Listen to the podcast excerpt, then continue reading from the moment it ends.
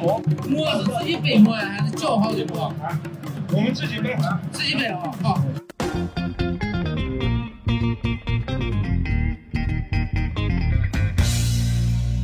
Hello，各位听众朋友们，大家好，欢迎收听新一期的掰馍会谈，我是主播小石。今天呢，我我请到我的两位好朋友，然后跟大家聊一聊去年的一个比较热门的话题。这个热门的话题就是关于这个汉文帝的霸凌，也就是江村大墓被确认为霸凌，就是之前这个霸凌简直就被就是认错了，误认了，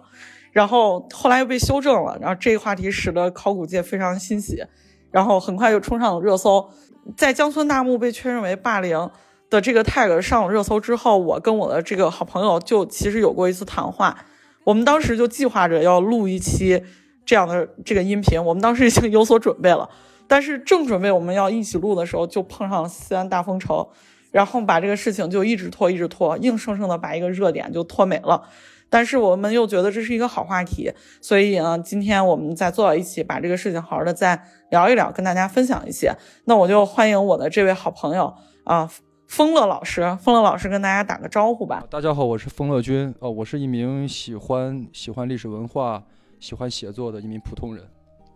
好，欢迎欢迎丰乐老师啊！如果大家是这个豆瓣用户，而且对历史比较感兴趣的话，可能会遇见丰乐老师啊。丰乐老师经常在豆瓣上分享一些自己这个走灵的一些呃所思所想吧。反正我是非常的喜欢，然后也是因为喜欢他的文章，所以我们才从一个线上网友变成了一个线下的这种好朋友，就很神奇。我们的网山很多的嘉宾都是跟我是网友关系，还有一位嘉宾，他是我上大学的时候其实就关注了他的豆瓣账号，源远流长哦，非常源远流长。但是我俩彼此都不知道这个人是他。我记着你好像是前两天我跟你说的他，你才关注的。不，你你当时跟我说的时候，我关注他是，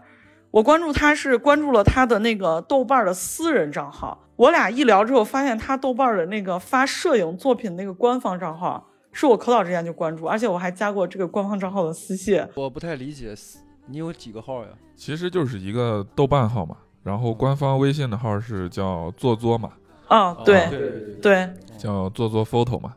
啊，其实最后才发现这个世界非常的小。他这个声音已经暴露了，那我们还是让他来进行自我介绍一下吧。嗯、大家好啊，我叫小洛啊，然后我也是一个业余的摄影爱好者吧，然后平时也就是发一发自己喜欢的一些呃照片，所感所想啊。我本身的这个专业呢，其实呃学的是这个建筑和城市规划相关的。好，欢迎欢迎小洛跟我们一起来录这期节目。其实我有一个简单的小问题想问一下，就是丰乐老师呀，小洛，就你们两个听上去八竿子打不着，一个是喜欢历史，一个是喜欢摄影，那你们两个就怎么就玩到一起了？呃，我玩豆瓣的时候是，应该是不止五六年前了吧？我当时就洛就已经关注我了，关注我以后呢，我当时是在豆瓣的相册里面。放了一些我去过的、拍过的一些建筑呀，还有林木的一些石刻呀，然后当时他就关注我了。嗯，当时我们就在豆油里面，呃，发一些就是谈一些谈一些话题啊这些的。我觉得他当时问我的一些问题其实挺专业的，我自己都回答不上来。但是我感觉他问的问题是很诚恳的，特别诚恳。我我我当时就是对他。就是比较好奇吧，因为嗯，有一些他问你就觉得啊，你你你发的挺好的，然后你这些地方是在哪里？但是他问的问题就问的比较可能稍微深一些吧。我当时就跟他，我对他就比较就是我我也特别喜欢他拍的照片。我想说他拍的照片，我为什么喜欢？就是他的照片有一种随性的自然感。嗯，我觉得这点是特别牛的，就是有好多照片它很精彩。嗯，但是就是他那。呃，精彩的照片往往是极具有侵略性的。嗯，呃，我可能我本人不太喜欢那种侵略性吧。就是他的、嗯、他的照片是，你乍眼一看其实还好，但是你细细的去好好看一下，你能看出他作品的一个精彩之处。啊，所以说我当时看完以后，我对他本人就是充满了好奇。最后我说你在哪上班，我们就自报家门在哪。最后我们俩上班的地方隔了不到三十米。最后一说说这这整个上班的距离来三十米，他就他单位就在我单位隔壁。嗯，我当时就特别兴奋，然后就当天中午我就说那不行，咱们一块吃个饭吧。然后就一块吃了个饭，然后交流的都特别好。我们俩相遇就是这么相遇的吧？嗯哦，哦，应该是我相信缘分，嗯，有的时候就是这种彼此欣赏，彼此欣赏这种尤尤其是在一些爱好上的一些彼此欣赏。然后你看这个距离感又这么的近啊，所以说我相信这是一个相信这是一个非常好的缘分。我补充一下，刚刚风乐老师说的这个小洛的照片，我当时关注小洛也是因为他照片拍得好，但他照片是什么呀？可能是跟他的这个专业有关，他学建筑的，他的照片里有一个特别流畅的这种线条美，啊，这种线条美是你需要有比较专业的眼光才能看到的。他照片大多都是这种黑白的，对比比较强，然后有一些线条美，这是我非常喜欢的。那我们帮他打个广告，如果你不能理解什么叫线条美和刚刚霍老师说的自然的流露，你就去豆瓣搜他，然后看看他的照片。豆瓣名叫啥？我豆瓣名叫各家木心，好，没关系，大家没听清没关系，我会放到 show notes 里头。哦，那我大概了解了一下你们两个之所以这个遇见，都就是因为互相彼此比较欣赏啊。当然，你们跟我遇见的原因也也一样啊。都互相欣赏。对，大家都互相欣赏，结果没发现单位都是在附近，特别近。然后我其实挺想知道你们两个就是经常一起走灵，就是走灵是一个什么样的活动？就你们怎么去定义这个活动？呃，我刚才补充一下，就是就是我我在豆瓣上认识风乐君，其实是当时我的一些我在学校我是学规划的，嗯学城市规划，嗯所以有一些历史呀、地点呀什么东西是需要去有一个知识途径的获取。嗯嗯那我们当时获取知识途径，除了自己查查一些资料啊，也可以在通过社交平台上啊去分享或者去找一些经验。嗯，所以在豆瓣上当时去找到了这样的一个风乐老师啊，他嗯分享一些西安的一些历史啊，嗯这个我觉得很好。呃，那至于说走灵吧，觉得也挺神奇的，就是嗯因为我小时候我老家在这个蒲城，嗯每年回去小时候的时候，我奶然后家里人都会去走那个桥岭啊，对啊，，就是在那时候从小每年都会走，就感觉从小就感觉会有一种啊莫名的一些联系吧。当然呢，整等长大之后啊，去喜欢走这个林啊，我觉得有两方面原因。嗯第一个就是我感觉就是你像在探险一样，嗯去去去做一些户外的运动啊，嗯，然后再欣赏一些这些石刻，嗯然后再去爬爬山，嗯看看很好的这种田园风光。那么第二个呢，我是觉得就是这个陵墓本身它有一些石刻啊，嗯非常的精彩啊，就是我觉得从这种雕塑，然后中国的这种美学的角度上来觉，我觉得非常的震撼，嗯所嗯以就比较喜欢去进行这样一个活动。嗯，我我明白小洛说的这个意思，就是。呃，如果大家有听到我们半魔会谈比较早期的节目，我们在聊就是一本正经出去闲逛以及呃路上观察学这两期的时候，其实就是分享了我们有一次是去了那个秦闵王墓。然后刚刚小洛，我不知道大家有没有听到他其中说的一个细节啊，他说爬爬山，就这个山就是灵山，就是如果有外地的这个听众朋友们可能会觉得很奇怪，就是你走灵你怎么能爬山呢？就在我们西安吧，就很多的这个帝王将相，他们都喜欢就平地起坟，就是你看特别平的一个地方，突然凸出来一个大东西，那可能就是一个大坟包。然后我们就会跑到这个 坟包上，等于你就踩着人家的坟儿往外看。我们当时在那个秦王墓，那天天气特别好，然后能看到秦岭山，能看到白鹿原什么的。这个就是一个走灵的一个活动嘛，就是 你可以往上爬一爬什么的。那我们把话题再扯回到最初开始的时候，我们聊到了这个汉文帝霸陵啊，就是我想问问风乐老师，你去霸陵的感受是什么？呃，我第一次去是二零一四年，我记得是一个天空特别湛蓝的一个晴天，我当时去了，去了以后，当时霸陵那个地方叫凤凰嘴儿，它是一座山，就当时还没有被修正成江村大墓，那个时候就是凤凰嘴嘴还是被大家认为是霸陵。它那个山其实你从南边儿往北看，它那座山势其实还是有有一些那个，确实有点像凤凰那种感觉。哦，然后第二呢，就是它这个凤凰嘴儿的这个南面立了好多碑，是历朝历代的，有明代的，还有清代的。我当时去了以后，那天我是爬了一下它的灵山，爬了一下灵山以后，我总感觉那个地方，嗯，因为去霸陵之前我已经去过唐陵了，那也爬了几座唐陵，就我可能是有一种感觉吧，我老觉得那个凤凰嘴儿当时那个山上，首先它那个山的整个那种上去以后的那种感觉，你从山上往往南边看。它左右两边特别的拘谨，特别的拘，然后前面也是感觉特就是地理环境也特别的说白了就是风水不好。哦，就感 觉对对对，就感觉就感觉不像你去唐林，你比如说你登上某个那个唐唐林的山，哦，你上去以后，你你基本上你看下去是一片开阔地，极其视野极其之开阔，然后那边就压根儿就是整个感觉特别的局促，所以说我我当时，但是这个东西不能以我个人去否定，但是我觉得当时那一次去的话。呃，我觉得感觉不是特别对。那我感觉一个历史文化的真伪，它可能，比如说这个地方，它刚他传的是个假的，但是他可能很在很古远的时候就认定这个地方，大家可能有些人来祭拜也罢，然后立碑也罢，他反倒又形成那个另外一种空间的一种历史环境，可能立了有五六个碑吧，哦。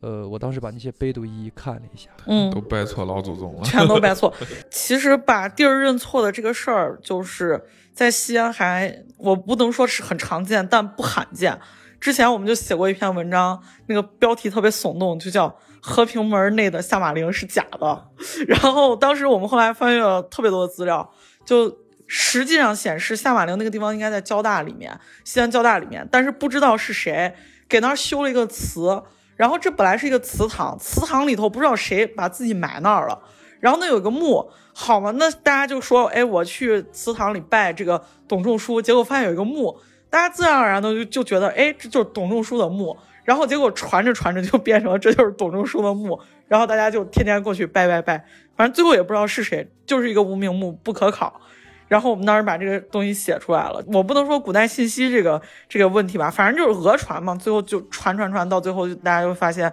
有一些问题啊什么的。这个霸陵就是这样。那我们再聊一下那个江村大墓。江村大墓，呃，那个地方我是听别人说，在学界其实是早已认可的。我就是也是充满了好奇，然后有一次我就自己开车去了。那个江村大墓是在什么位置？大概？它就离窦太后的墓不太远的。应该在窦太后墓的西边吧？应该在。从地理位置上讲，它也符合那汉代的那个丧葬的一个布局。哦，它那个所谓的不封不树，不封不树其实就是没有封土。嗯，就是可能就是，呃，汉文帝霸陵当时依山为陵，他其实那个依山为林的概念，可能就是把它埋在呃埋在山里，它不一定埋在山上。然后不那不封不树的概念就是没有封土，然后上面也没有上面也没有树。但是我说的也不一定准。哦，但是基本上就是这么一个逻辑，这么一个概念。嗯，我去了以后，我感觉那个地理位置就是符合陵墓的整个就是汉汉王朝的这个陵陵墓的一个大的一个环境。当时窦太后陵还可以，现在窦太后陵已经已经上了闸门了，哦，就不让往上翻了。我当时上去以后，从窦太后陵的那个封土上往江村大墓那边看，就是我自己的感觉吧，就走陵这么多年的一个的感觉，我觉得那个地方是对的。哦，而且它又是一个，我我一个，就在附近，那是就是所谓的亚字形大墓嘛，哦，那就是最最最高王侯级别的一个，哦，所以说基本上就其实就没有什么悬疑了。我把刚刚风浪老师说到的这个封土这个词给大家稍微的再延展一下啊，封土它指的是我们一般的人下葬之后啊，就是并不是说把土直接给你填平了，而是堆出一个土丘。啊，就是嗯，那我们普通人就管这个叫坟头，对吧？如果大家有看过，呃，恐怖片或者说呃，还有这种丧葬的风俗的话，嗯，这个东西我想，呃，我想必大家应该是不太陌生的。那么对于我们这个普通老百姓而言，这个土丘就是坟头。但是呢，帝王呢肯定要跟我们不一样，他们会把这个土土丘修得特别的大，然后特别的气派，然后为了显示这个帝王与众不同的身份，所以呢，我们就给他专门起了个名字，就叫封土啊。那刚刚这个风乐老师说到的这个封土就是这么一个东西啊，可能有一些呃有一些听众朋友不是很清楚，我给大家在这儿再做一个说明。呃，汉朝是。他有一个成伪之学哦，他特别重视所谓的往生，就是就是一个人死了以后，他会他会升天，升天以后会见到西王母，会去昆仑山，然后会有一些神兽去送他。你看那个陕陕北定边那个那个关于汉代的壁画，它就有这种人死后，呃，整个往生的一个情景，所以说又特别流行厚葬。啊，所以说它就是汉代的墓是特别容易被盗的。对，然后大家如果来到西安的话，你要是坐上这个就是呃城际机场线的话，其实能看到好几座大的汉陵，一个是长陵，然后一个是那个汉惠帝刘盈的那个安陵，然后这个这个都是能看到的。如果大家感兴趣的话，可以注意一下。其实刚刚刚说了那个，刚刚这个风乐老师说这个汉代的不是说，呃，中国人视死如生嘛，嗯所以对待这个往生的这个感觉，但小史肯定不相信这些，小史我完全不信，他我就是一个唯唯物主义者，坚定的唯物主义者。对，啊，其实我觉得啊这个倒没啥，这个就是你们你看待这个东西啊，其实用一种审美的角度去看它，其嗯实更能容易理解。就是那你说的啊这个审美的角度是，就是人对人都会对死后的世界产生疑惑，嗯，然后只是他们当时用这种壁画、用这些神话来寄托了他们对这个死后的一些向往。嗯那嗯其实最后人说说白了，无论说中国的哲学也好，这其实最后都是一个审美。嗯，我觉得这点从这个角度去看的话，你可能我觉得就是不会格局小了啊，格局小了。而且你刚刚说那个就是机场那个啊，还挺有意思的。嗯就是咱们现在其实已经看的很少了，现在因为建设量比较大了。嗯就是我记得好像就是何正煌当时来西北考察的时候，一嗯出咸阳门儿啊，整个他说这个古墓啊弥嗯漫的像满天的繁星一样啊，就是往咸阳那个方向，嗯，就是你从机场现在，所以现在我感觉你刚刚说那个机场线确实，哎，两边看看感受感受，确实现在这种现象。我我当时给我一个朋友就总结了一个话，我说洛阳，洛阳有这个洛阳有邙山，然后长安有武陵源，啊、就是，呃，应该是中古时期吧，中古时期就是中国的两个政治中心，皇室、豪门、大族，他们全部都在那儿，都在武陵源上，还有在还有在洛阳的这个呃，还还还有在洛阳的邙山地区，哦，他们全都在那埋着，都是有钱人，一是有钱人，二是有有社会地位的人。我印象最深的，其实就是，一是在西安开车，西安开车，比如说去机场，我就天气好的时候，我可以看到西汉的帝王陵在武陵源上依次的排起。哦，还有一个就是我去过，我专门去过，我去过巩义，河南的巩义，它是它是它是北宋的帝王陵。我当时去巩义就是为了看看北宋王王陵的石刻。我记着当时是路过洛阳的时候，刚好它高速有一段是经过北邙山的，高速公路旁边就是分土。我当时看了以后，我就把这两个地方跟咱们西安的这边武陵源，我就觉得它会产生一种所谓的共振吧，哦，一种同频共振吧，哦，对我感觉就是你看咸阳的那些啊，就是西汉的这些墓，包括你刚刚说那个霸陵啊，它都是基本是封土的嘛。那你就是在咸阳周边一个大的那种封土，啊，但是你去看唐陵就是完全不一样的感受，因为第一它的距离更远，啊，那可能驱车得一百多公里，然后它的格局会更大，它基本是依山为陵，所以你就感觉汉代还有唐代啊这种帝陵的这种变化其实很不一样。啊，所以唐代的话，我们之所以喜欢去走这个，也不说喜欢走唐陵吧，就走唐陵比较多，原因就是你能驱车去逃离这个城市，哎，我觉得还还还挺好的。嗯，反正我是上过一回昭陵，然后就当时跟我一块上昭陵的那个朋友就是来过的嘉宾罗威老师，然后罗老师身体特别好，一直跟前头走，我在疯后面疯狂的追逐他，然后我们就爬到那个灵山上面。然后真的是感觉气势特别的开阔，而且就唐陵是啥呀？就是我们当时是走县道进去的嘛，然后那天是天气天气不错，然后就是通透度很好，然后等于说你就在一个平原上面突然孤耸起一座山，你车越往前面开，就是小山越出来，但是那个九宗山就是那个昭陵的那个主陵山，特别特别的大。然后就像虽然说我不懂风水，但我看到那个地方的时候，我也知道那是一个好地儿。嗯所以当时李世民选这个地的时候，啊，其实一眼就看中了。嗯，对我感觉是个正常人看到那儿，他只要不瞎的看到那儿，都会觉得那是一个好地方。我印象里面，我对唐陵印象最深的一个画面吧，我觉得特别感慨的一个画面，就是我是到了前线，我当时是去完唐高宗李治这个和武则天的这个乾陵，我又驱车去了唐僖宗的陵，就是唐代应该是倒数第二个皇帝，唐僖宗，他也是他的弟弟是唐昭宗嘛，最后被朱温最后直接就绑到直接绑到洛阳去了。他等于说，他严格意义上是应该说是关中地区，呃，就是最后一位皇，就是他的陵应该是关中地区最后一座帝王陵，特别小，一个小小的封土，然后石刻也特别的粗糙，因为唐代当时在唐僖宗时代，基本上就今就是是政令已经不出长安了，嗯，感觉国家真的没钱了，国家真的没有钱，胡乱一弄，嗯给你一百，呃，整个就是藩镇割据的局势。他他等于说就是说难听话，就唐王朝已经到了苟延残喘的地步，嗯，差不多。从安史之乱之后，基本上就一直没缓过来。有过回光返照，但是基本格局它没有变。所以说我当时那个陵特别小，然后你从那个我当时印象里是在我在那个风我在那个风土上，风吹麦风吹麦浪，就我一个人，然后可以看到乾陵，然后然后然后就是乾陵的那个呃乾乾陵的灵山。嗯哦，还有那什么所谓的双乳，嗯 呃，呃，一个盛世，一个末世，两个有一个这种特别强烈的一个对比。其实你向西嗯看是乾陵，嗯你，再向东看是昭陵，昭陵 两个好惨呀！就是 夹在中间，太惨了。天天气好的时候是可以看见九宗山的，可以在乾陵是可以看见，也就是可以在那个晋陵互相能看见，呃互互嗯互相能看见。所以当时这个对我是，呃，就是那种情绪上的一个感慨吧。嗯，这个真是个人都觉得那太惨了。他太惨了。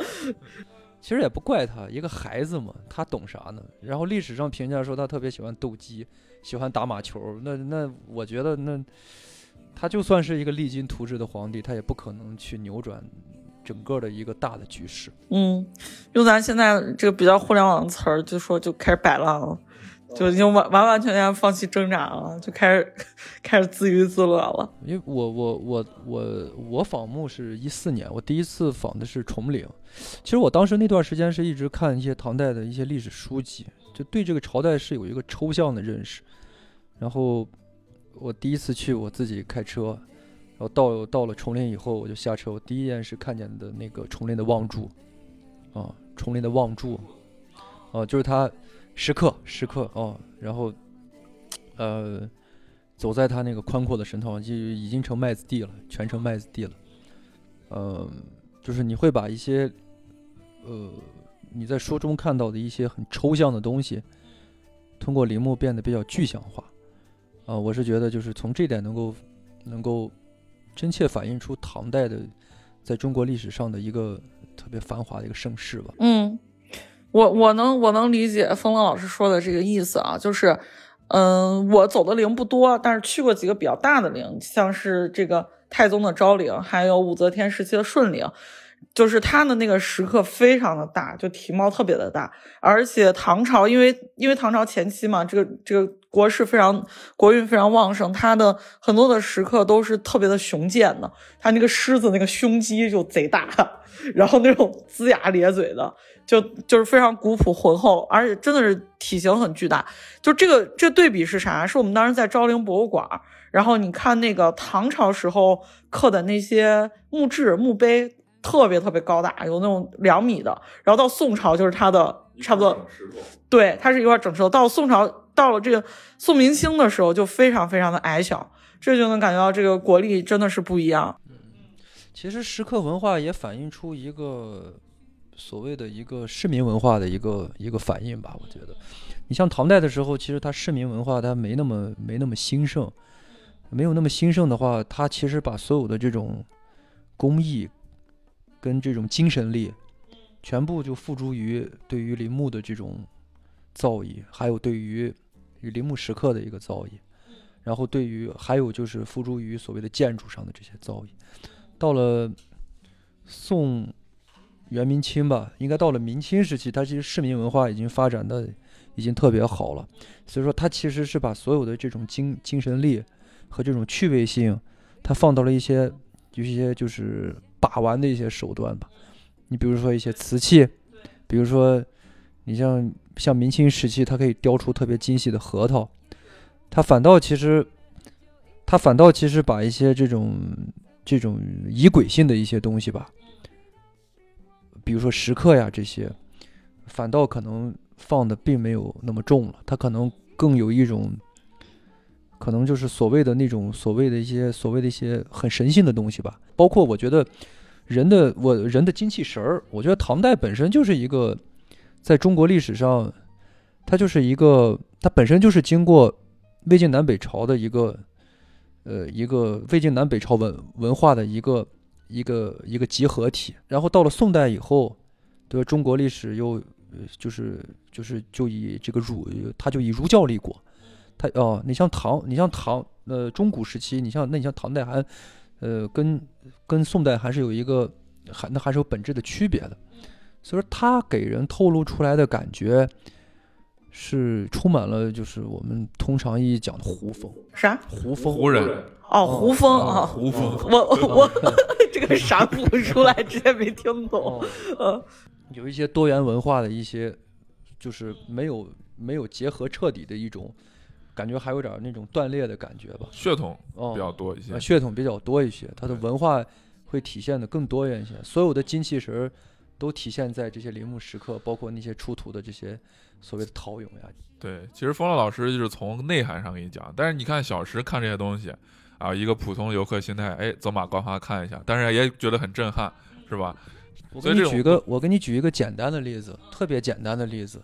你去陵墓里面儿，你不是你去陵墓，你去博物馆里头，明清的那些他他那些下葬的冥器，它真的就像个冥器，你就觉得它是给死人用的，但是只有唐代的这个这个陪葬的这些人俑，你就觉得是艺术品，它是有生命力的，它是有活力的，哦，我觉得这是一个时代一个精气神儿的一个体现吧。那可能是这个风乐老师特别推崇、喜欢唐代。对我觉得这个宋代啊、明清啊有自己的这种文化的这种特点啊。对，我我去过那个明孝陵，啊，明孝陵人家那个石刻也也是很高大，然后有这个文官武官在旁边立着，怎么样的？我们这个不拉踩，这个用范圈的语言说你这个拉踩了别人了。但是就是其其其实我是去河南当时看看北宋的这个陵墓石刻，我感觉北宋前期他可能就是他是因为本身赵光义他们那那一家子，他也是军人出身，所以说他那个石刻给人的感觉，他突出可能也有那种五代石刻的那种遗风，呃，也是有一种寻魂的感觉。他是越往后刻的越来越精细，哦，但我但是也是另一种美，他刻的非常的纤细，又一种就是我刚说唐代，其实嗯，我觉得每个时代都有每个时代的美，但是我觉得就单拿一些造诣上来讲，我觉得可能唐代的刚好在处于那个时代，他那种精气神儿，可能是我们当下中国人可能更向往的一种精气神儿。我觉得这种方老师说这种精气神儿就是大壮，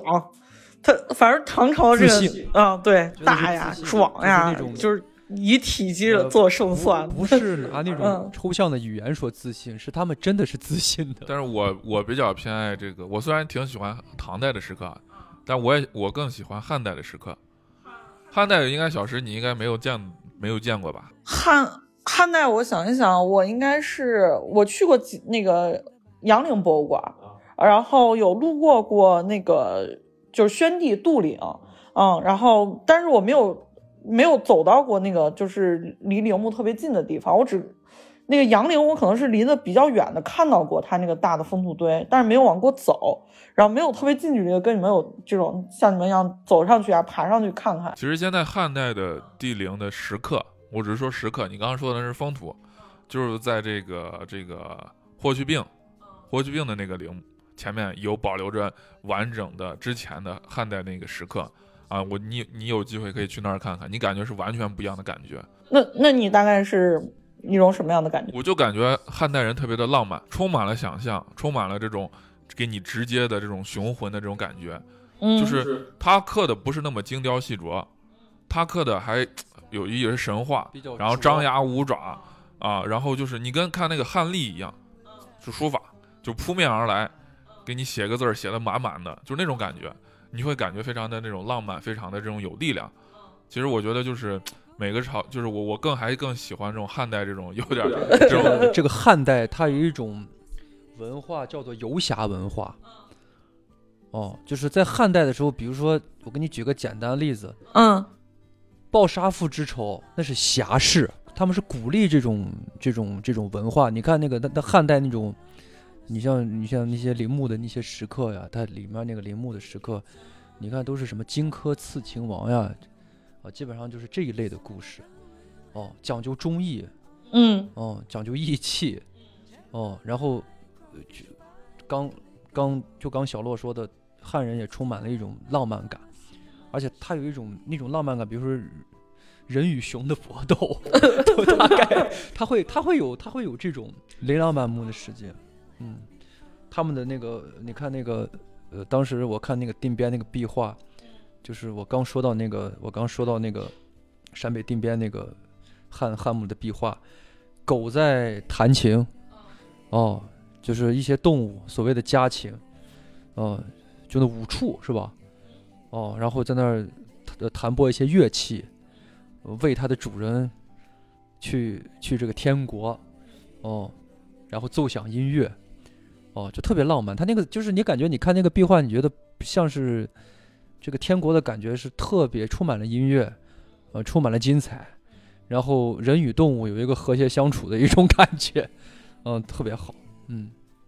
我们之所以会疯狂的聊这个时刻，是因为我们去陵墓最直观的感受就是时刻，就除了封土堆就是时刻。但是封土堆，就是你感觉那是一个灵山，或者你不不论怎么叫它吧，它现在看着就是一个土堆，上面长满了杂草，然后里头有会有一些小路，然后你走上去。呃，如果说对陵墓不是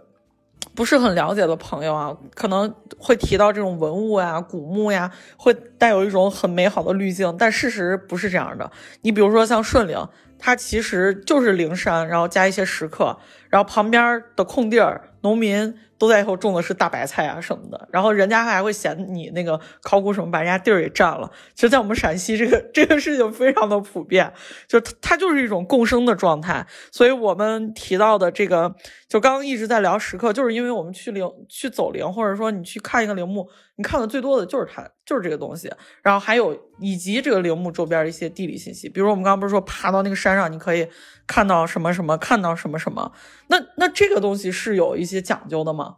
我觉得是有一些讲究的，因为呃碰巧的是啊，我的这个 研究生论文啊写的也是我写的是另外一个陵叫黄帝陵，呃相关的一个这个它的营空间营造，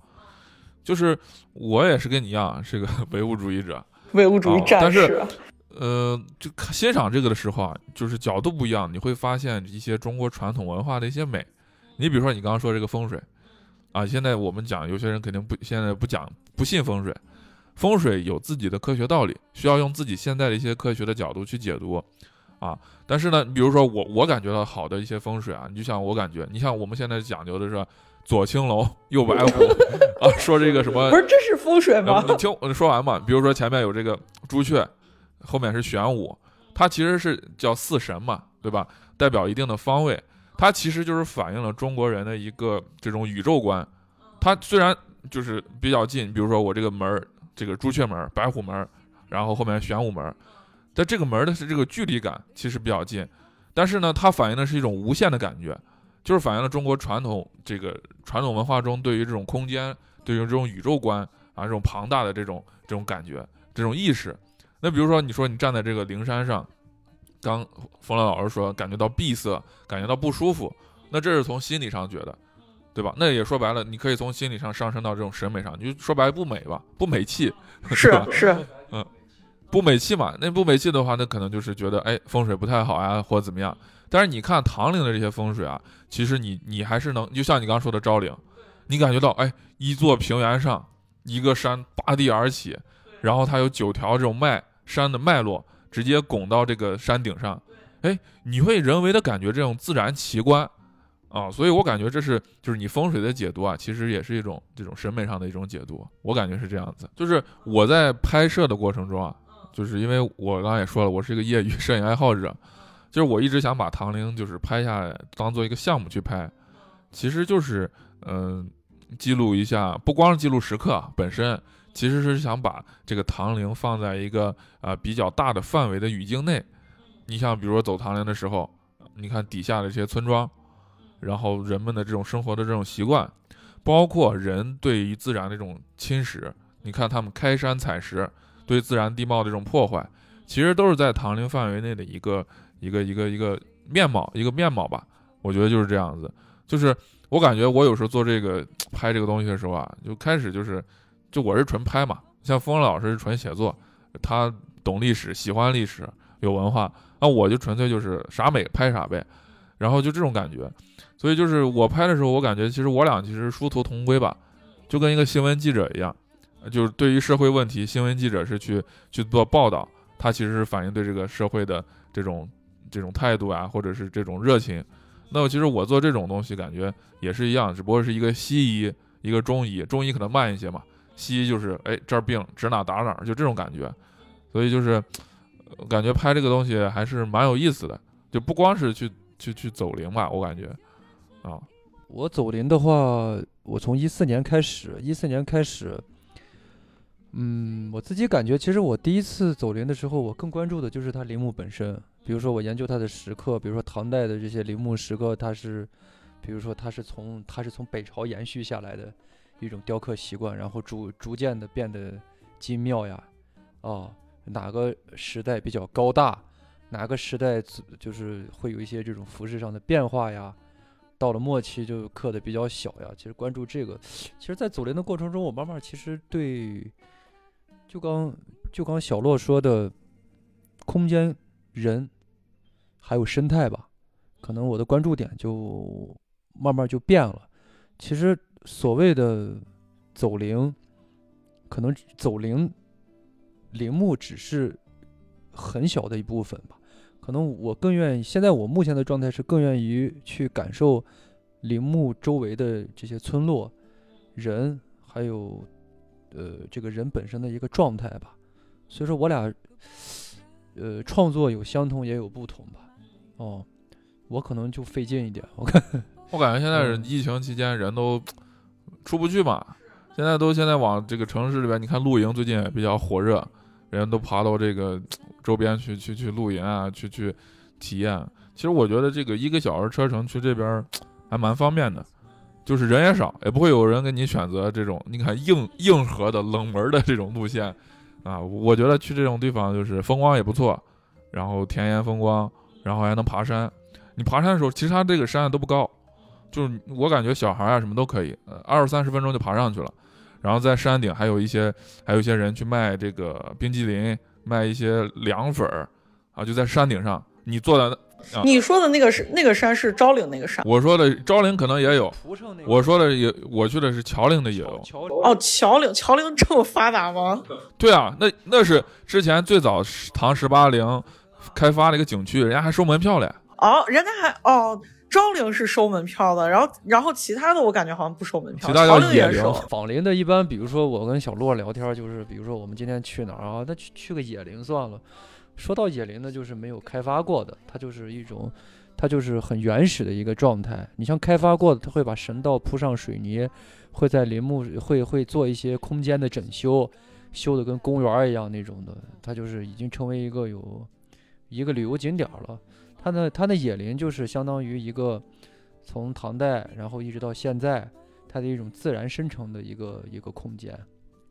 哦，我觉得我我去过的野陵可能就是那个明代那个秦王明秦王，就是朱赏那个墓。朱赏那个墓，其实我最近去年十一月份跟我过年我去了一次，然后一五年的时候我把那些全走过了。就是嗯嗯，就是明明代的那些秦王秦王墓就在长安区那一块儿嘛。啊那一哦片儿啊，那你感觉那个就是从二零一五年到现在，它那个变化大吗？变化特别大。是是指周围的风景，还是就是陵墓本身它周边？城市扩张、城市化对于这些地方很有影响。比如原来的村子要发展，要建高楼，然后你就会把这些东西去侵占。所以这个这个西安的这种发展跟这个这个古墓啊或者这种遗址啊，其实就是相辅相成，就是你逃不开这个话题。嗯我我在豆瓣儿也写过两篇文章，写过两篇文章，就是我是在一五年我系统的写过写过一套关于明秦王墓的一套，就是应我是分了分了六篇，因为现在只有六个保留下来了。呃，当时的这些风貌城中村呀、什么的，就是你像有几个它还在呢，哦，还城中村呀、包括当地的那种景观呀，那些城中村里面的风貌都非常的齐全。然后我就今年十一月份我去了，你像朱砂墓，我第一次去的时候还是还是全是农田，我记得是个是是个盛夏，时刻都看不见了，因为长得太茂密了，那些杂草呀，有就是我我也不知道那些他们可能没有打理农田嘛，咋回事？然后是我第二次去呢，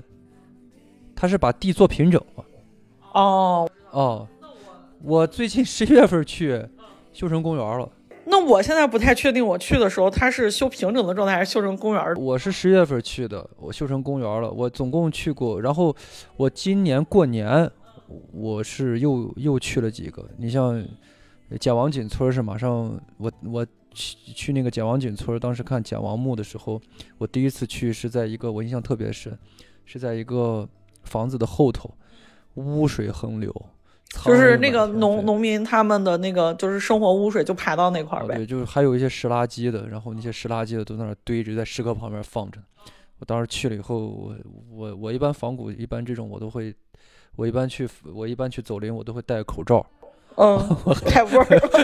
有一些地方受不了。我过年期间，我就又我我就又想去一次简王墓，我想去看一下有啥变化。嗯，这个村子马上就快拆了，我已经进不去了。等于说，我现在要去，我要进去，我我现在我要再见到它，嗯，整个风貌全部都变了。所以你看出来拍照影像记录的重要性了。对，哎，我我插一个我特别有感受的，我当时去三福井村去看一个明明宣王的墓。我第一次去的时候，那个地方还是个城中村。我第二次去的时候，我什么有一条路叫航天路，导航写的三福井村，什么都没有，我村子一点儿影子都没有。最后我问了半天人，最后我才我才找到一个当地人，就是当时村子里的人，说那个墓就在对面的一个公园里面。哦，你就去那公园里面去。那个公园现在正在修建，那个墓已经四面已经都围起了围墙，我只能远远的看见它。我我似乎都有点记不起来我第一次去的那个印象了。最后我回去把照片翻了一遍，照相的意义可能一个特别大的意义就是这个。哦，有有有的时候现在这种，尤其是其实唐陵还好，因为唐陵基本上嗯，主要就是大山，它哎不能把山主要太怨了。主要是太远了，对对，主要是太远了。它现在唐陵的变化就是，那无非是装了摄像头，安安就是安了个铁的铁铁的那个栅，铁铁的那个对对，栅然后栏啊。。对，但是明清王墓它离城市非常近，它就在在航天城那边儿，对所以说它的那个城市化的变化，你就感觉是极其之明显。哦，整整个呃非常明显。就我觉得明清王墓就已经完全变成了一种就是跟村落共生的一个状态。就我当时去的时候，我记得那个就那个朱场墓，它就是在一个村子后边，我们开车进去，然后只能把车绕绕过那个村子，绕到村子后边。然后呢，它那个神道两边不是放一些石刻嘛，然后它那个石刻旁边地是比较平的，然后有好多阿姨，那天气比较好，是个秋天嘛，铺的那个毯子，那当然都不叫毯子，应该叫床单儿吧？啥铺到那儿，反正坐那儿就吃水果、嗑瓜子，瓜子皮丢的满地都是了。我觉得，我觉得就是好多陵墓的那个给我的感觉就是这样，就是一种它它跟周周边这种就是当地人的生活早都已经融为一体了，就是人家不觉得这是一个文物，或者说不也不觉得说这是一个景点儿，他觉得这就是一个地方。我今天就是来这儿散个步、遛个弯儿，然后顺便咱俩互谝两句。就是我当时写一篇文章，有一段话的大概意思就是，呃，旧的景观已经消失了，然后新的景观又给建立起来，然后新的景观跟文物之间它会发生什么样一种故事？其实我可能对这种，就我现在对这种这种变化，我可能更感兴趣一点，更哦，这就是我自己可能就是有呃。就是还是相对来说想的可能更宽一些吧，相相对来说，嗯，其实你把时间拉长来看，你像小诗刚才说的，这个当地的是当时这个人跟他共生呀，还在一起啊，包括后来像刚才风乐老师说的这个又成公园了，围起来了，嗯，把这个时间线拉长，其实这就是一个它演变的一个过程，就是这个只是它现在一个状态而已。我们现在的特点可能城市化比较严重啊，去做这个，然后对文物保护的意识也越来越强了啊，去把它围起来。那从另一方面讲呢，可能围起来也是个好事儿嘛，对吧？就是你能可能保存的时间会更长呀，或怎样。但是无论保存的好与否，都是在这个当下的一个状态而已。对，风老师，我之前看你那个，就是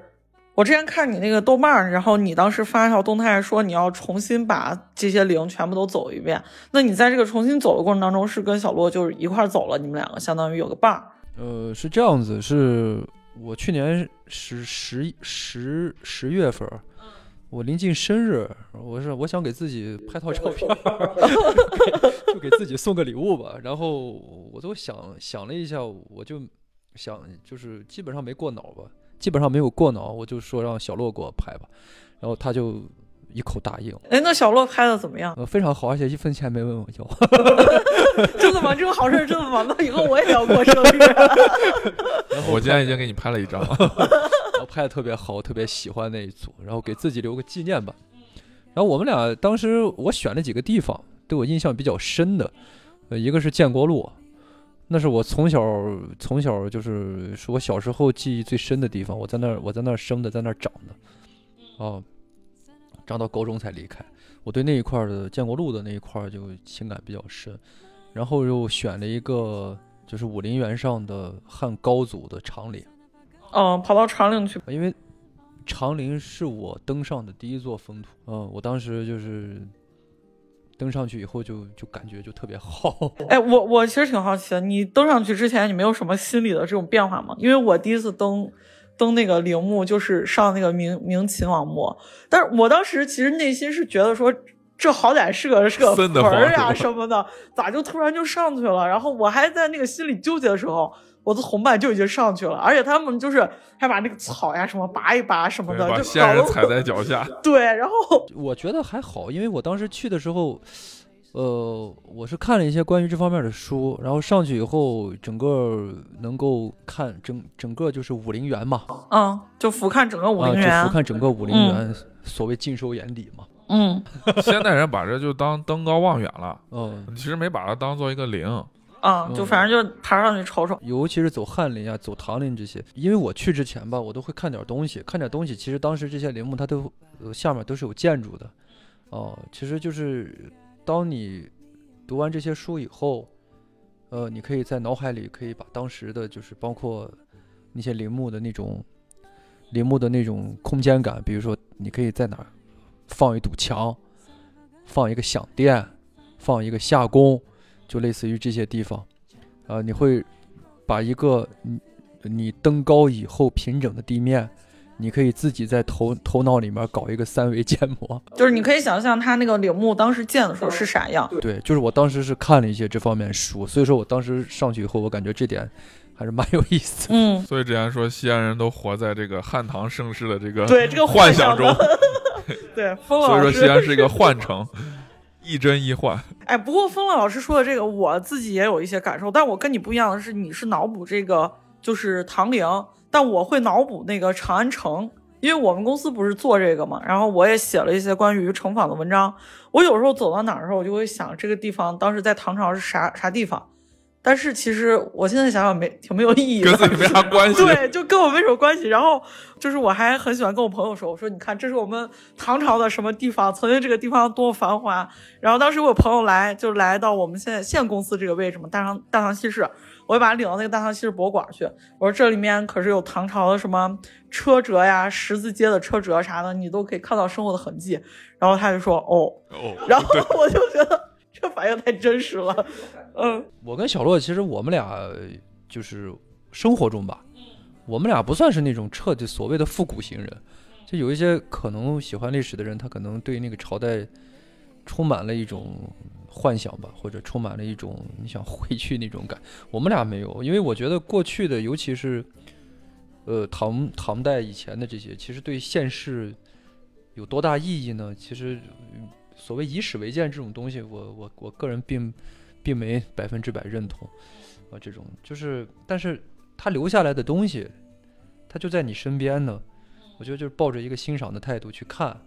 我觉得这个是最最为重要的。我刚刚觉得小史刚刚说那个你的朋友那个反应那个哦啊，真的很真实。但是你把你朋友如果放到罗马，他肯定不会，他肯定是哇，因为我感觉这就是一个文化的这种自信的缺失。我当时记得很印象，因为我是学规划的。我记得西安在做第三版总规的时候啊，当时西安市的领导去罗马去考察去，哎，就说哎，你们对罗马市长说，你们这咋这么破烂呢？晚上连个路灯都没有。然后罗马市长直接怼了一句话说：“我们罗马千年的光辉照耀了整个城市。你看，就是这种感觉。我不需要跟你炫耀我有什么，你过来看就好了。”但西安现在给我感觉会有一种文化自信的缺失，所以才越想彰显，比如说我的汉唐盛世呀这种感觉，其实啥也没有。对，其实啥也没有，这个也也倒还有一些，也倒还有一些。对，嗯，本身的那个本身唐代的这些建筑能保留下来的一共是四座，是吧？对，准确的说是三座，都在山西，全全在山西呢。然后陕西这一块呢，就是西安关中关中道这一块。它其实遗留下来的这些古这这些古建筑，可能就是在渭北还有一些，其他都已经没有了，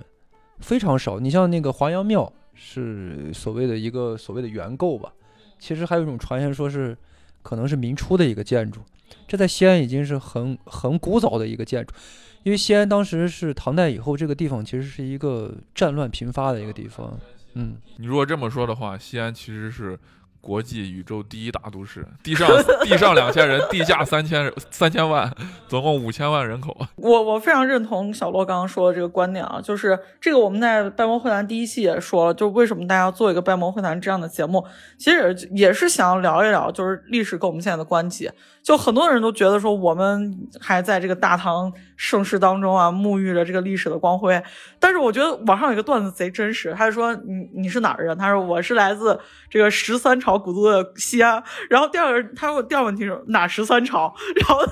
就我觉得这个真的是很打脸。但是我觉得它就是一种就是大家很自然的关系。我我现在反正我我个人对这东西心态就是。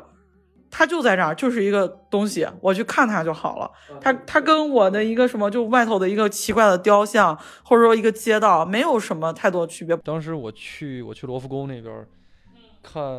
古埃及的那些，就是古埃及的这些这些遗留下来的这些东西，呃，包括包括还有呃还有包括还有那个古还有古巴比伦时期，我在罗浮宫看的。然后我当时觉得其实。包括罗马时期，就刚小洛说的，包括罗马时期的一些雕塑还有建筑，哦，这也非常的精彩。就是我觉得，就是对待朝我们西安的这些这些历史文物，还有对待国外的这些历史文物，我觉得就是都是一样的，在我眼里，它都是一样的。我觉得这样子可以避免 变得比较狭隘吧。容易变成一个什么唐朝吹什么的这种，嗯，我觉得没有必要。其实我们俩出去，我觉得小洛是拿摄影机去记录现现在的一个状态，我是想写写现呃现在我我是想写现在的零这个零，我觉得其实写来写去还是写的是当下，哦，还是还是说的是现在。其实，反正我是觉得走零这个活动。就是主要给我的感受就是能出去转一转，然后有啥好吃的，对我来说可能去去哪儿吃个啥是最开心的。你比如说你之前去昭陵，那你肯定也去袁袁家村了嘛？我去袁家村的门口吃了一碗那个水盆羊肉，那在蒲城城正好。他人家那个，人家那水盆也也很地道，人家那辣子蒜羊血那个味道也可以，反正我觉得还是挺不错的。就是如果大家这个疫情期间实在没地儿去的话，我觉得咱们陕西周边这些陵墓确实是值得值得逛。好歹是一千年的玩意儿了。你刚刚说那个一日游，我觉得确实可以，因为现在啥？你比如说那个顺陵，你不之前才去嘛？顺陵现在已经要规划成一个大的顺陵遗址公园，你。你看那个牌子现在都换了，这种标识啊、导示呀。对，你说顺陵是顺陵，现在人家已经变成了一个遗址公园了，而且顺陵那边是种了很多的这个樱树，对对，就樱花树。顺陵那个确实是他把那一片辟的特别好，然后路也修得很宽。我觉得顺陵还有一个啥比较比较有意思，我觉得比较搞笑一个点就是，它顺陵其实有一个特别割裂的地方。就是它是分两期修的嘛，我们现在叫两期，就是一个是武则天这个还未还没上位时期，他妈只是作为一个这个这个普通妃嫔的母亲，然后整个石刻都贼矮小，特别小，碎碎的一点点往那一铺就完了，而且那个墓周围也特别小，几步路就走到了，他立了一个碑。然后他这个准备登大位的时候，哐，直接开开始狂修，然后把那个往外拓了得有二百米有吧，差不多得有二百米。就神道变长了，石刻变大了。咱在北门看那个狮子，就特别的精彩。那个顺陵走狮在我们那个陕西历史博物馆里头有一个复刻的嘛，对1比1它就是那么大。我当时去的时候是有是有一些游人，不多，我明显能感觉到他们应该都是周边村子就住的人，然后人家就吃完饭，估计就是早上吃完早饭过来溜溜弯、消个神啥的。然后大家基本上谈谈论的几点，一个就是这个东西咋这么大。第二个是你为啥把它放到这个野地里头不给它保护起来？然后就大家就针针对这些进行一些讨论，然后说的是陕西话，就是我们陕西这边的口音，反正我觉得很有意思。这个就是我觉得就是大家对待文物的就是一种态度。我们一直行走在一个历史的空间，也呼吸着历史的空气，难免跟历史我觉得就绕不开。茶就是茶余饭后的一些谈话嘛，就是这些。我最近去山西一样，就是看那些寺庙里边那些宋代的这种彩塑、雕塑，哎，你就说，哎，现代人看，哎，确实精雕细琢，但是我觉得我欣赏不来，为啥？我没有了当时那个审美或者那个信仰的那个那那个语境了。所以现在看这个东西，只能从哎雕塑的角度说，哎美呀、好看呀、雕塑的传神呀，但是已经失去了那样一个环境了。但是我们现代人就觉得，哎，你比如说当代，呃，当时人雕刻那些人，这个这个雕塑的这些人啊，就觉得，哎，是不是骗个香火钱，把人弄得好看一点儿，所以雕那些东西，其实就是一个看，就是你就觉得很很神奇，就是所以我们说不不那个不刻意的说它好，也不刻意的就是摒弃这种传统文化，我觉得就是一个你你自己去感知它就好了，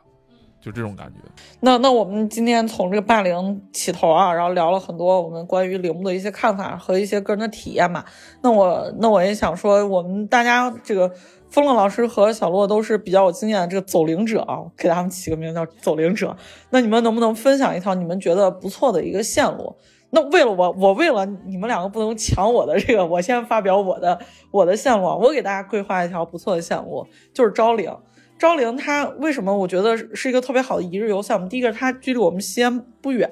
你开车很快就能过去。然后还有一个是昭陵，它那个山比较就是嗯比较高耸，然后整个视觉效果特别的好。尤其是你看到九宗山，然后它本来就是在平原上面耸起一座山，就视觉效果非常好。然后你还可以爬上那个整个灵山往下俯瞰。嗯，这整个的视效特别好。然后你看，你早上爬完灵山，你运活动量也很大，下来你就可以在袁家村吃饭了，对吧？你吃什么水盆呀、就各种我们这个陕西关中的小吃都在这里头。吃完之后休息休息，旁边就有昭陵博物馆。进昭陵博物馆再转悠，昭陵博物馆里头的那个就是碑林是非常精彩的，它里头有特别多的墓志啊什么的，我觉得这也很值得看一看。当然，就是如果你想走马观花看，我觉得都可以。就只是一个值得转的，这就是一个非常完整的一日游。一日游是我推荐给大家的，我觉得有一个比你这个还要牛的，还要精彩的吗？我不信 但是我这个路线，我觉得得自己带吃的，啊！但是我觉得体验感可能更，我是拿体验感来说，可能更全乎一点。去武陵源吧，我觉得去武陵源先去看个汉阳陵，汉阳陵完了以后，然后抽上二十分钟时间上一下长陵，然后再去一下顺陵。汉阳陵是一个开发完备的一个一个就是西汉皇帝的一个博物馆，这个去过了，然后再去长陵啊，这是个野的哦，然后再去顺陵，可以看唐陵的石刻。哦，我觉得这个路线我觉得比较齐整。嗯那那就推荐大家 四月份的时候去吧，四月份那块儿的樱花也开了。我的路线就这样子，嗯，小鹿有啥推荐的？我觉得就远中近吧，近的，就像你刚刚小石说的这个顺陵，啊，这个我就是你你画同心圆嘛，对吧？你在第一个圆圈顺，我觉得就是这个顺陵，还有在那个刚刚风乐老师说这个汉阳陵，汉阳陵的确是一个比较值得去看的，因为它那个博物馆的建造是非常非常的这个怎怎么说历程非常的坎坷，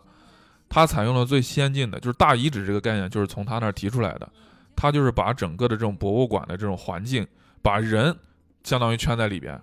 把整个的这种呃里边这个墓葬底下的环境裸露在外面，然后让你去观察啊，我觉得这个还是不错。然后对面是银杏林嘛，这个拍照什么的可能也也好看一些。但是这个得秋天过去，哎对能能好一点。然后呢，再往那边就是你刚刚说这个顺陵，啊，顺陵我觉得就是挺近的，机场旁边嘛，啊，就是顺陵旁边现在做那个 T 五航站楼嘛，又又发现了三千五百座这个墓，所以我跟你说，西安城市建设办跟这个墓还是有一定关系的。然后再往你刚刚说的这个远一点的，我觉得就是那个你说的昭陵和乾陵，因为昭陵跟乾陵在西安的这个西边，就是我们俗称这个西府啊，那边的小吃呀什么的也都很不错。乾陵和昭陵也是开发比较完备的，就是那个景区啊比较有代表性嘛。呃，第一个女皇的这个帝陵嘛，然后这个话题性比较强，然后李世民又是一代明君啊，很多人感觉都会去瞻仰一下，这我觉得比较远的。那么再远的，那就是我推荐一下蒲城的这个 桥陵啊，这个这个你去了，我觉得真的不不后悔的，就是你的体验感会非常强。为什么？就是你去桥陵的时候，首先它那个石刻啊，确实很精彩，咱说白了就是漂亮又大。然后你走到桥陵底下，它有一些这个当地的这个老人村民啊，就在那卖一些饮料呀什么的，给你闲谝嘛，给你讲哎这里的历史呀，这里的这种故事呀什么的。那其实这种体验感，我觉得这种游游玩的这种体验感就会森林就会多了一些这种丰富性。然后再花二三十分钟时间去登山，山上的景色一马平川啊，我觉得这个远一点这个桥林啊挺不错的。关键是蒲城啊，这个吃饭也非常厉害，这个水盆羊肉，对吧？然后蒲城的小吃啊，这这这都真的很好，而且蒲城还有很多的一些就是别的景点儿，它比较集合一些。蒲城还有啥？蒲城的文庙，它前面有一个照壁，那铺的都是那种绿颜色的琉璃瓦，非常的精彩。而且它那个庙里面还有一座是宋代的一个塔，哦，是两个塔，我记着哦。我我当时去只只我我只见了一个塔，然后那个塔就是就是一个非常典型的一个宋塔，非常漂亮。嗯，呀，那感觉这蒲城一日游，我我得先安排蒲城的一下我自己。蒲城的几座唐陵也特别精彩，嗯，是有一个桥陵，还有一个光陵，它总共有五个陵，还有泰陵、还有玄宗的泰陵、泰陵惠陵惠陵。啊，这总共有五个陵。我我当时是那个呃，有一次是出差，然后我们开车走的是国道，然后往那个就是蒲城那边去，一路上看到好几个陵。当时印象比较深的就是桥陵，但是那天是我们是就是太晚了，估计就当时想着下回去，结果这一晃两年过去了，也也没去过。我我我也分享一下我我这个走林的一个感一个特别大的感受。我一四年刚开始走的时候用的用的导航，那时候导航它其实好，其实很还是有很多人没有去过那些地方，没有去过那些地方，导航经常出错。我等于说是可能它在东我就开到西，那一开四五十公里没了。我印象最深的是去建陵，唐建陵。唐建陵有一个地方，这个建陵是在是在礼泉，有一个叫建陵镇。我当时导航就开车到这个建陵镇，我说这个镇上咋感觉这个整个这个没有一个像没有一个像那个陵墓的感觉。呃，第一次去就没有办法，最后我到晚上家里有事儿就回去了。都第二次在网上找资料，总算把这个地点给整个确定下来，然后才找到这个地方。现在还是比过去便利的多。还有一个就是指示牌儿，其实我会隔一两年就会把这些地方都去，就是极个别的吧，走一走看一看。呃，那个时候就，呃，任何指示牌都没有。我记着几整个一四年、一五年的时候，你就靠导航吧，要不然后你就问人吧，你就问当地人吧，啊。到了一六年、一七年左右，我记着我去，那我那我去走林的时候，这些路牌儿就已经非常的清晰了，哦，所以这说明大家对这个文物保护的意识越来越。一是文一是越来越强，二是其实对这些地方也越来越关注了。所以把那些狮子呀什么的全部都哦，围栏圈在来。全部都围住了。嗯，以前好像就是撇到那草草里也没人管，就弄个那电子摄像头，但我感觉那形同虚设。但是那没办法，那这个文物的丢失，嗯这国宝级文物你，像那个，那你像建建林是东门的那个石狮子吗？那悬赏一百万，还没有找到，这都一一一一年，我我我应该是去年的七月份左右，我去了一趟，那个导航把我导到建建林的另外一个，我已经记不清是哪个门了。当时我下车以后就看见这个，呃就是应该算是一个悬赏的一个 那个算啥？我感我感觉这个让广大网友听见，网友愤怒了，说你们怎么回事儿？这么大一个狮子搁这儿，然后不见了。哦这个是个公开的一个东西，我觉得无所谓的事儿。它确实丢了，然后我就说这一一年到现在还没有找到，因为我我我是一四年去，我是一五一四年去的建陵，我等于说是去年第二次去的建林，我很快十年了，快十年了哦，然后然后去了，去了以后那个张贴贴的是个新的，然后 只是只是换了个牌儿。哦，很有可能就没了。嗯，对，也也很有可能对就没了。哎，我当时分享一个，就是我当时去去河南，河南那个宋岭，它也离那个城市比较近，然后印象特别深。然后他们当地人都特别警惕，就是我一照相，人家当地人就来了，哎，你不要照相。我说我是，我就大概说了一下，我说我喜欢这个，我就是想照下来。哦，哎，你不要照相，这个非常容易丢的。说是他们过去说是有时刻哦，就装了车了，三分钟就拉走。我说这么大个时刻，这么快就拉走，我的，哦，然后但是那个农民没有具体，当地人没有具体跟我说是怎么一种工艺，反正就是能够能够以特别快的速度把一个那么高大的石刻全部拉走。昭陵六骏当时就是这样子嘛，嗯，把那全部切碎这样运嘛，所以这也反映当农民其实也是对的，就是不要照相。我去山西也是不让照相，就这个是一个矛盾的，你又要宣传它，啊宣传这样的一个嗯传统的文化的美，又要保警惕有一些不法分子去盯上它，这其实也是矛盾的。我们当时我跟小洛走陵，应该是在富平吧。我们俩当时是，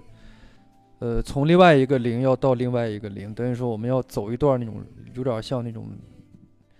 山山路，就没有公路。当时导航，呃，我就慢慢开着车，他在我旁边坐着，然后当时有个外地车，然后就我当时就，是当时好像是把咱路给堵了。路给堵了以后，我就下车问去了，我就随口问了一句，我说你是来干嘛的？就我我当时那个口，我当时那个口吻我就特别随意，因为他把道给我让开了，我记着。我说你是干啥的？呃他当时就停顿了一下，就说哦、他是来旅游的。我当呀，那不会是来偷？不是不是不是不是不是，最后最后我俩我我我，因为我当时是我开车着呢，我就没有想那么多。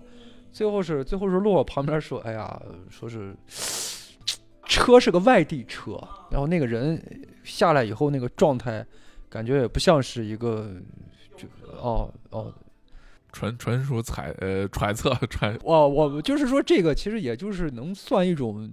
有意思的经历吧，反正。就是那我们今天就聊到这里啊，非常感谢两位老师来到我们这里分享这个走灵的活动，然后我们在结尾也给大家分享了一些我们觉得不错的路线。那这个疫情不停的肆虐的今天啊，我觉得如果大家真的是想要出去走一走，然后又不能去外地的话，我觉得我们西安周边这些这些陵是非常值得一看的。它不论从这个观赏性，还有你的体验上来说，都是比较好的。那希望大家这个能通过我们的节目就走起来吧。好，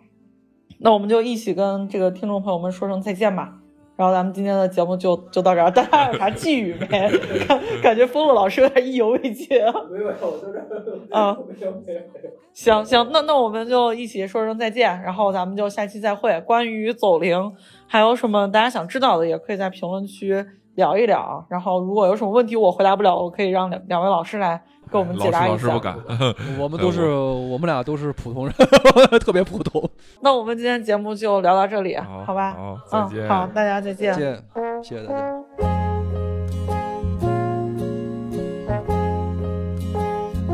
What the world needs now is love, sweet love. Just too little love, but the world needs now is love, sweet love. No, not just for some, but for everyone. No, we don't need another mountain. There are mountains and hillsides enough to climb. There are oceans and rivers enough to grow, enough to last. enough to last till the end of time.